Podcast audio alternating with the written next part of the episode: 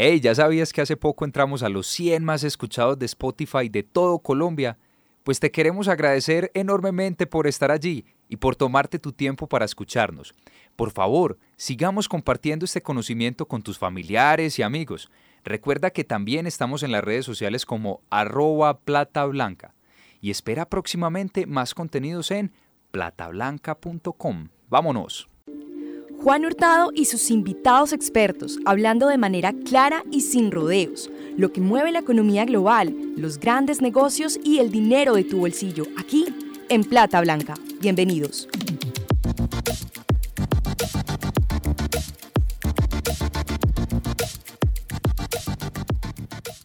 Hola a todos, yo soy Juan Hurtado y hoy hablaremos en Plata Blanca sobre el scoring crediticio o puntaje crediticio. O más bien, la calificación para ver qué tan viable es uno como persona para que le aprueben un crédito. Hablar en Plata Blanca es hablar de forma sencilla y sin complicaciones sobre lo que mueve el mundo de las finanzas, la economía, los grandes negocios y el dinero de tu bolsillo. Para hablar de este tema nos acompaña desde Querétaro Fernando Cepeda, Fernando es licenciado de Economía y magíster en Estadística Aplicada del Instituto Tecnológico y de Estudios Superiores de Monterrey. Muchas gracias a Fernando por aceptar nuestra invitación. Iniciamos. Muchos en la vida en algún momento hemos sido rechazados de alguna manera.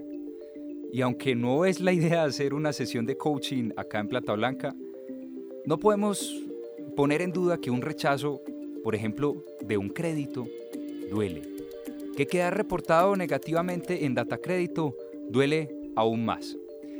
Pero ¿por qué nos rechazan los bancos? ¿Cómo funciona ese famoso puntaje en el que en muchas ocasiones es difícil acceder?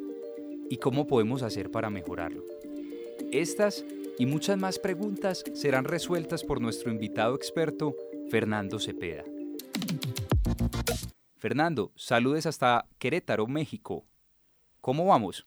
Hola Juan, ¿cómo te va? Muy buenos días, muchas gracias por la invitación. Eh, primero que todo, muchas felicidades porque este ejercicio de socialización del conocimiento que estás haciendo es increíble. Eh, mucho éxito con, con los siguientes programas y gracias por la invitación. Gracias Fernando. Aprovechando que estamos hablando eh, nosotros desde Medellín y tú desde, desde México, a veces cuando uno va a pedir un crédito, esto se vuelve una novela al mejor estilo mexicano. Es decir, hay una trama eh, de diferentes emociones, de suspenso, porque uno no sabe si se lo van a aprobar o no, de dolor, de llanto, de frustración. Pero no siempre tiene que ser así. Entonces te propongo, te propongo el siguiente ejercicio. Te voy a leer, acá en Colombia hay un, un periódico muy importante, un diario que se llama El Portafolio, trata de noticias económicas y hay un artículo bien interesante donde nos plantean los cinco mitos sobre data crédito o sobre este buro de crédito central de riesgo que es muy famoso acá en Colombia. ¿Te parece? Empezamos con el primero. Por supuesto.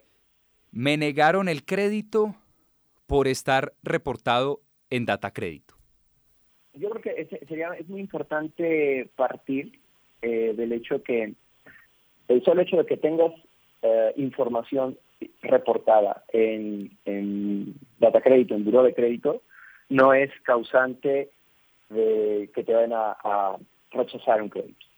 Eh, no solamente es la información crediticia la que se la que se evalúa. Hay muchas ocasiones, todo depende de las políticas que tenga el otorgante, pero hay cosas que son muy importantes que nosotros como, como usuarios no vemos. Eh, eh, la congruencia de los datos reportados en las instituciones de crédito y en buro de crédito. ¿Qué es lo que pasa? Si tú tienes en data crédito o en buro de crédito una dirección diferente a la que estás reportando al momento de que estás eh, haciendo una solicitud, puede que haya ahí como una alerta al otorgante y depende del otorgante si decide otorgar el crédito o no. Por otro lado también tenemos el número de consultas de crédito realizadas por otros otorgantes en el mismo periodo de tiempo. ¿Eso qué significa? ¿Y por qué, por qué es importante esto?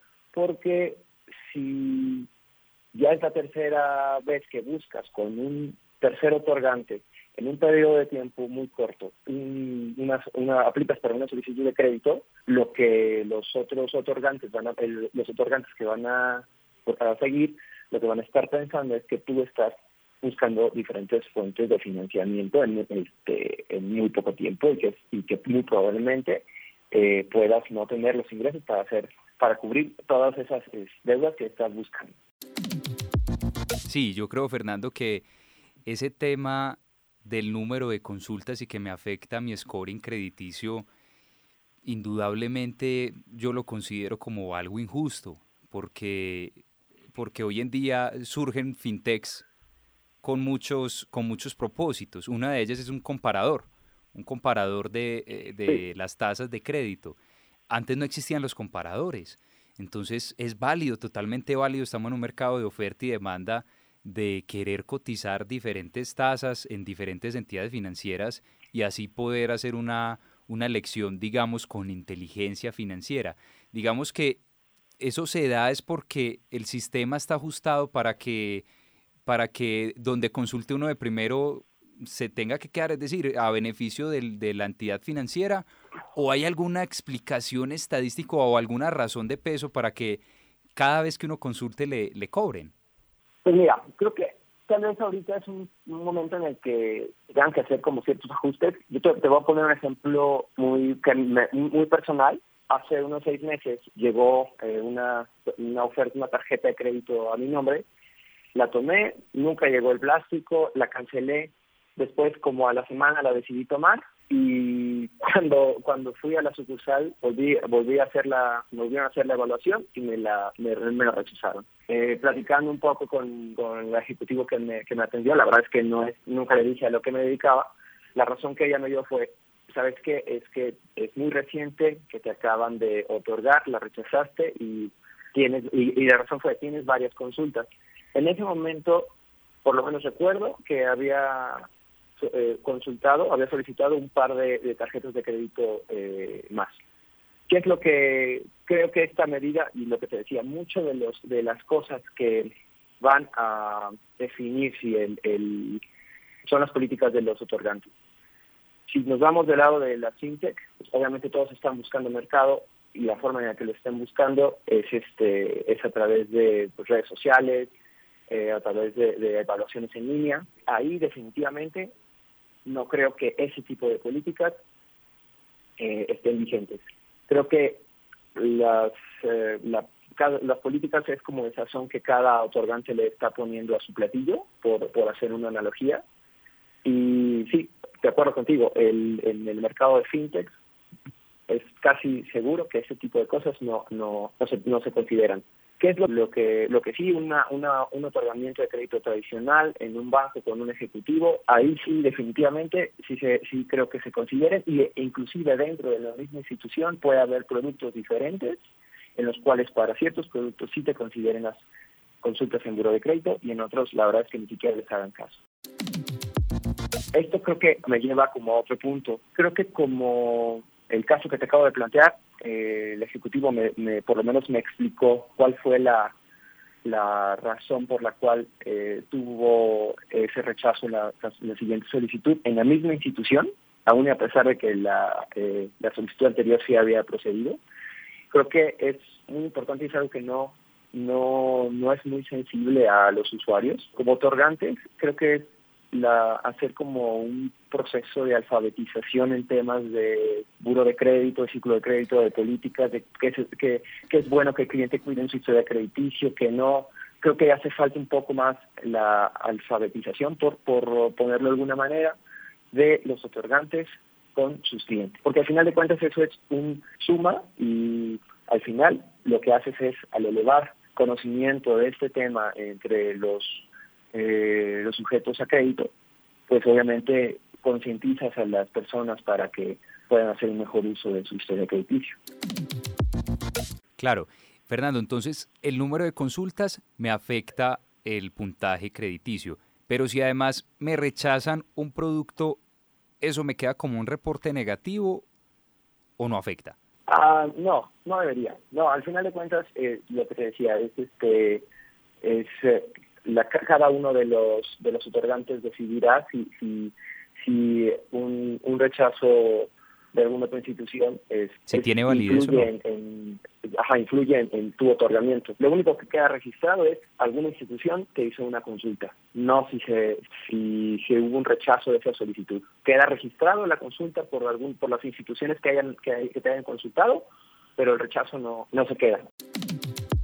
Al final de cuentas, ¿qué es lo que sí se reporta? Cuando alguna institución hace un otorgamiento de un crédito y se dan cuenta enseguida que es un fraude, esa, ese, ese registro sí queda. Ese registro queda en tu sociedad crediticio y queda con, con una clave de fraude. Entonces, ya, digamos, estás de cierta forma boletinado en todo el sistema financiero. ¿Qué es lo que va a pasar? El día de mañana que, otro, que otra institución quiera consultarte, va a ver que tienes un registro de fraude y la verdad es que no, nadie te va ahí con, con, una, con un registro de fraude nadie te va a, otorgar crédito. Que también creo que es como muy importante y como usuarios no, no lo hacemos. Pues, o sea, periódicamente tú consulta tu buro de crédito. ¿Por qué? Porque, por lo menos aquí en México, el robo, robo de identidad tiene unos años que, que ha estado muy, muy presente, se ha incrementado. Y lo que puede pasar es que eh, alguien saque eh, alguna cuenta a tu nombre, no la pague y quede ese registro eh, mal realizado en buro de crédito.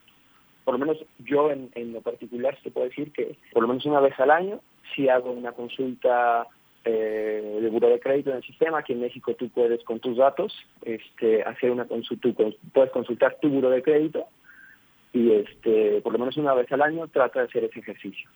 ¿Por qué? Porque ahí te vas dando cuenta, pues las consultas que otros otorgantes han hecho, otros otorgantes de crédito, este, hablemos de bancos, tiendas, tiendas departamentales, inclusive hasta servicios de telefonía, los que te han consultado en el año, y vas viendo, tomas, tienes la foto de todas las cuentas que tienes tú vigentes en, reportando a Buro de Crédito. Si tienes este crédito, o sea, si tú estás consciente que tienes un crédito de auto, dos hipotecarios y una tarjeta de crédito, por lo menos eso es lo que tienes que ver en, tu historia crediticio, en, en, el reporte, en el reporte de crédito, en, la sección de cuentas. Si ves alguna cuenta que tú no reconoces, sí es importante que vayas con buro de crédito a hacer una aclaración. ¿Por qué? Y a lo mejor me estoy adelantando en algún punto que vamos a tocar. Porque hay ocasiones que clientes llegan, eh, pues ellos creen que tienen una historia crediticio limpio, llegan a, solicitar un crédito y se los rechazan porque en alguna, en alguna de las cuentas que ellos tienen este, reportadas no tienen buen comportamiento y a lo mejor son cuentas que ellos ni siquiera están conscientes que tienen abiertas. Eh, eh, hacer este ejercicio creo que es súper importante. Eh, nadie nunca nos ha dicho que, que, lo hagamos. Sí, sí previene muchas cosas, previene inclusive que cuando realmente estés solicitando un crédito, vayas, hagas la, cuando tienes este tipo de problemas tienes que voltear con buro de crédito y hacer una aclaración que se tarda eh, un tiempo considerable y a lo mejor ya para cuando terminan de hacer la eh, resolución eh, y la aclaración, ya pasó el tiempo en el cual necesitaste ese, ese, ese crédito. Entonces, sí es como, son muchas cosas las que se toman en cuenta. ¿Qué, qué es lo con lo que me quedaría yo de este punto? Es sí revisar tu buro de crédito, porque inclusive... Uh, puede que hasta errores en la consolidación de la base, en las bases de datos de los otorgantes, puede haber ahí este homónimos. Se tienen los candados este, en, la, en la sociedad de información crediticia para poder quedarte con el con, los con los registros y no no estar duplicando o no mezclar este registros con, con de, cuentas homónimas, pero es vamos eh, nadie está exento de error. Y sí sí es importante revisar tu, tu buro de crédito y el hecho de que estés reportado en buro de crédito no va a hacer que, te, nieguen un crédito. Te lo van a negar siempre y cuando este, tu comportamiento no sea bueno, hayas tenido atrasos. Aclaremos un poco acerca de lo del buro de crédito o las centrales de crédito que son las que calculan con todos estos datos del historial crediticio un puntaje y ese puntaje se los proveen a las entidades financieras cuando hacen una consulta, cuando alguna persona va y quiere pedir un crédito, eh, estas centrales de crédito proveen estos, estos puntajes. En Colombia hay dos centrales de riesgo que han sido eh, tradicionales. Una se llama Data Crédito. Una empresa internacional llamada Experian compró a Data Crédito, entonces ya se llama hoy Experian Data Crédito. que está en muchos países del mundo. Y también había otra que se llamaba Cifin, eran estas dos. Cifin fue comprada por TransUnion. Entonces estas son unas, eh, están, tienen presencia internacional, Trans, TransUnion y Experian. Pero, Fernando, aprovechando esta oportunidad, tú que eres magíster en estadística aplicada, ¿cómo se le puede explicar a la gente o cómo se puede entender, aparte de las variables que nos has dado, cómo se calcula este riesgo crediticio. O sea, en términos sencillos, cómo se pueden explicar un poco. Sé que es una tarea difícil, pero tratar de, bajar esos modelos estadísticos a, explicárselo a alguien en plata blanca, en términos sencillos. Mira, vamos a, vamos a ponerlo así. Em, tienes un, una población total, a la cual vamos a llamar universo, que es lo que para poder hacer hacer la estimación de un modelo de score, necesitas de, esa, de ese universo ah, tomar una muestra y con esa muestra empiezas a generar un cálculo. Cuando decimos estimar, hacer una estimación del modelo de score, lo que queremos decir es vamos a crear un algoritmo, una forma de cálculo. A lo que llegamos es, se hacen varias pruebas, el producto final de esa estimación es, eh, digamos, una, una operación matemática en la cual hay varias operaciones, llegamos a una operación matemática en la cual sabes que, este, por ejemplo, el tipo de vivienda en la que vive el solicitante de crédito tiene eh, un puntaje, por todos los ingresos tiene otro puntaje, o sea, poniendo variables eh, de ejemplo. No quiere decir que esto, esto sea así. Tal vez el número de dependientes económicos tiene otro puntaje y así sucesivamente tienes un listado de variables que se consideran y que cada una de esas variables tiene un puntaje en específico y el ya que tienes definido un modelo, ese modelo es el que se utiliza para cada uno de los otorgantes. En particular, cada otorgante obviamente tiene sus datos y lo que tienes al final es una calificación o una probabilidad de incumplimiento. Ya depende de la forma eh, de, en la que se haya hecho la estimación del modelo, el, el, resultado en el, que, en el que se va a mostrar. ¿Qué es lo que te dice esto? Es, es como una evaluación, como un examen, eh, tú metes tus datos, te califican y al final tienes un puntaje. Ese puntaje lo ven los otorgantes de crédito en este caso hay, hay varias formas de, varias formas y varias, fuentes de, para poder generar un scoring crediticio. Por un lado están los que generan las sociedades de información crediticia al momento de que yo como otorgante, como institución financiera o como tienda departamental, como consultor, tomo esta, me llega la información de las sociedades de información crediticia y aparte de las cuentas, el desglose de cuentas con tu historial crediticio, viene un score. Este score es una calificación ya de cada, de cada otorgante de crédito va a decidir qué, cuáles son sus fronteras, por ponerlo, por ponerlo así, y esto es, esto es, digamos, es el puntaje mínimo, el puntaje mínimo que uno, un solicitante de crédito puede tener para poder ser sujeto de crédito en una institución. Pero eso ya es algo muy particular de los otorgantes.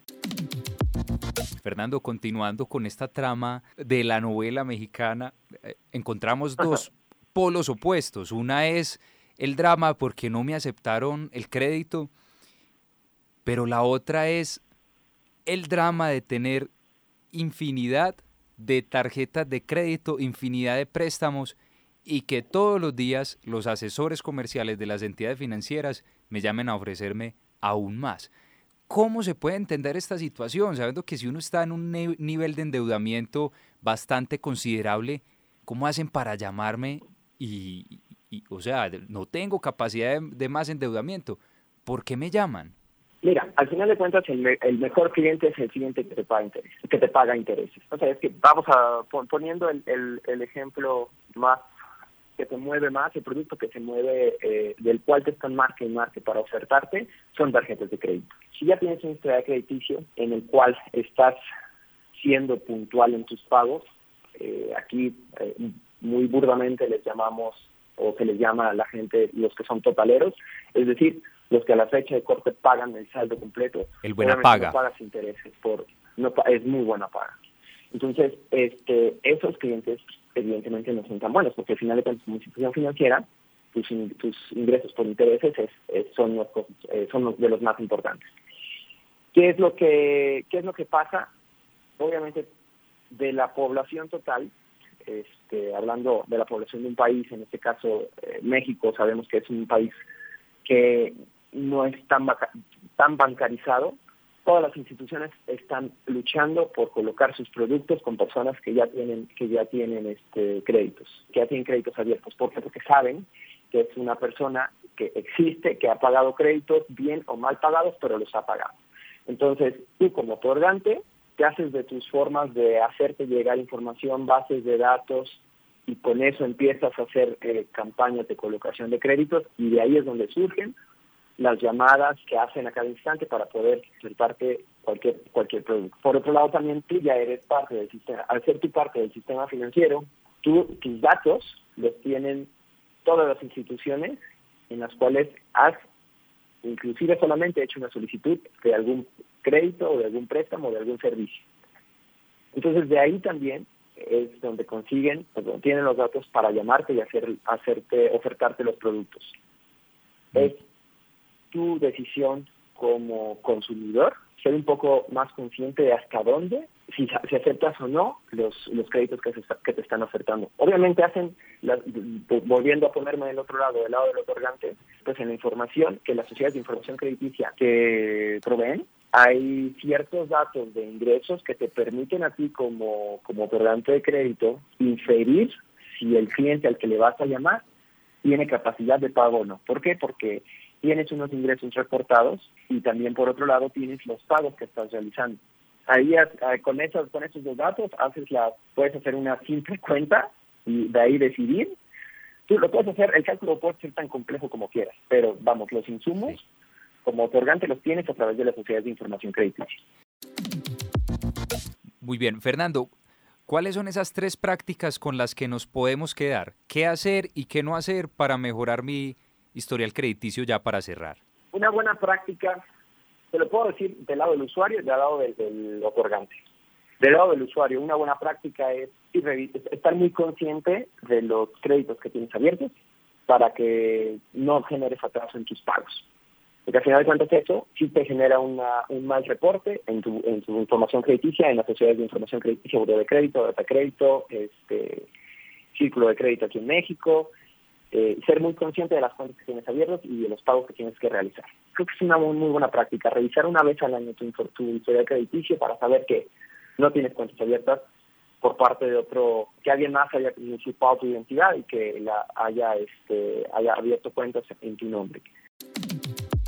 Y del lado del otorgante, creo que ser consciente también de que, como, así como, como tú como otorgante, hay muchos, muchos otros que están tratando de colocar sus créditos y no sobreendeudar a los clientes, que ya de por sí tienen alguna capacidad de pago mermada, porque al final de cuentas esto tiene impactos importantes a nivel sistema.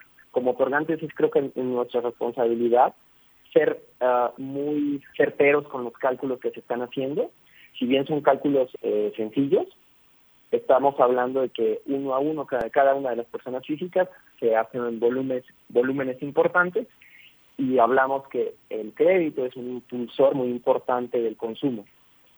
El consumo pues, es parte esencial del Producto Interno Bruto y los impactos que malas colocaciones tienen en el sistema son muy palpables. Me regreso un poco al, a la crisis que hubo en, en 2008 Ahí quiero poner, este, me, vino a me vino a la mente esta película de Christian Bale, eh, The Big Short, que este, pues, si la pueden ver está en Netflix, es muy buena, que ahí es el ejemplo claro de una, mala, una mala colocación combinada con otros factores deriva en crisis financiera. Entonces creo que como, como otorgantes la responsabilidad es ser, ser en los cálculos y siempre y cuando estén eh, eh, no sobreendeudar a los clientes, eso es, eso es vital, y ser muy discretos con la información a la que tenemos acceso. ¿Por qué? Porque sí son temas, son datos muy sensibles, digo, existen los contratos de confidencialidad y de cuidado de la información, pero aún así, sí como, como otorgante, sí tienes acceso a, a la información, a la información sensible de los clientes, direcciones, empleos, eh, algunos ingresos y todo su historia crediticio. Entonces, este, creo que son eso, eso es con lo que yo me quedaría para como buena práctica del lado de, de un solicitante de crédito y del lado del otorgante. Fernando, muchas gracias por tu tiempo y muchas gracias por compartirnos tus conocimientos en Plata Blanca. No, pues muchas gracias por la invitación y ojalá les haya, les haya servido. Saludos a todo, a todo tu auditorio y muchas gracias. Esperamos que, como todo cuento o toda novela que tiene un inicio, un nudo y un desenlace, la novela crediticia para todos los que nos escuchan tenga un buen desenlace o tenga un buen inicio o que ese nudo no se convierta tan grande ni tan complicado con estos consejos y aprendiendo un poco la forma de cómo es que funciona el scoring crediticio. También los que quieran consultar su scoring crediticio lo pueden hacer en una de las empresas amigas de la casa, en banca.co. Meten su cédula y inmediatamente les sale el reporte crediticio, el nivel crediticio. A todos ustedes muchas gracias por su valioso tiempo y por escucharnos. Esperamos esto haya sido de su interés. Hasta la próxima. Recuerden seguirnos en todas las redes sociales como arroba plata blanca. ¿Les gustó este podcast? Por favor compartan y recomiéndenos con sus familiares y amigos. Menciónanos en Instagram como arroba plata blanca y sigamos esta conversación. Muchas gracias. Les queríamos contar que estamos haciendo el registro de marca para Plata Blanca con nuestros aliados arroba soluciones-jurídicas. Muchas gracias a ellos por su apoyo. Si ustedes están interesados en obtener su registro de marca, pueden conocer más en www.solucionesjuridicascol.com.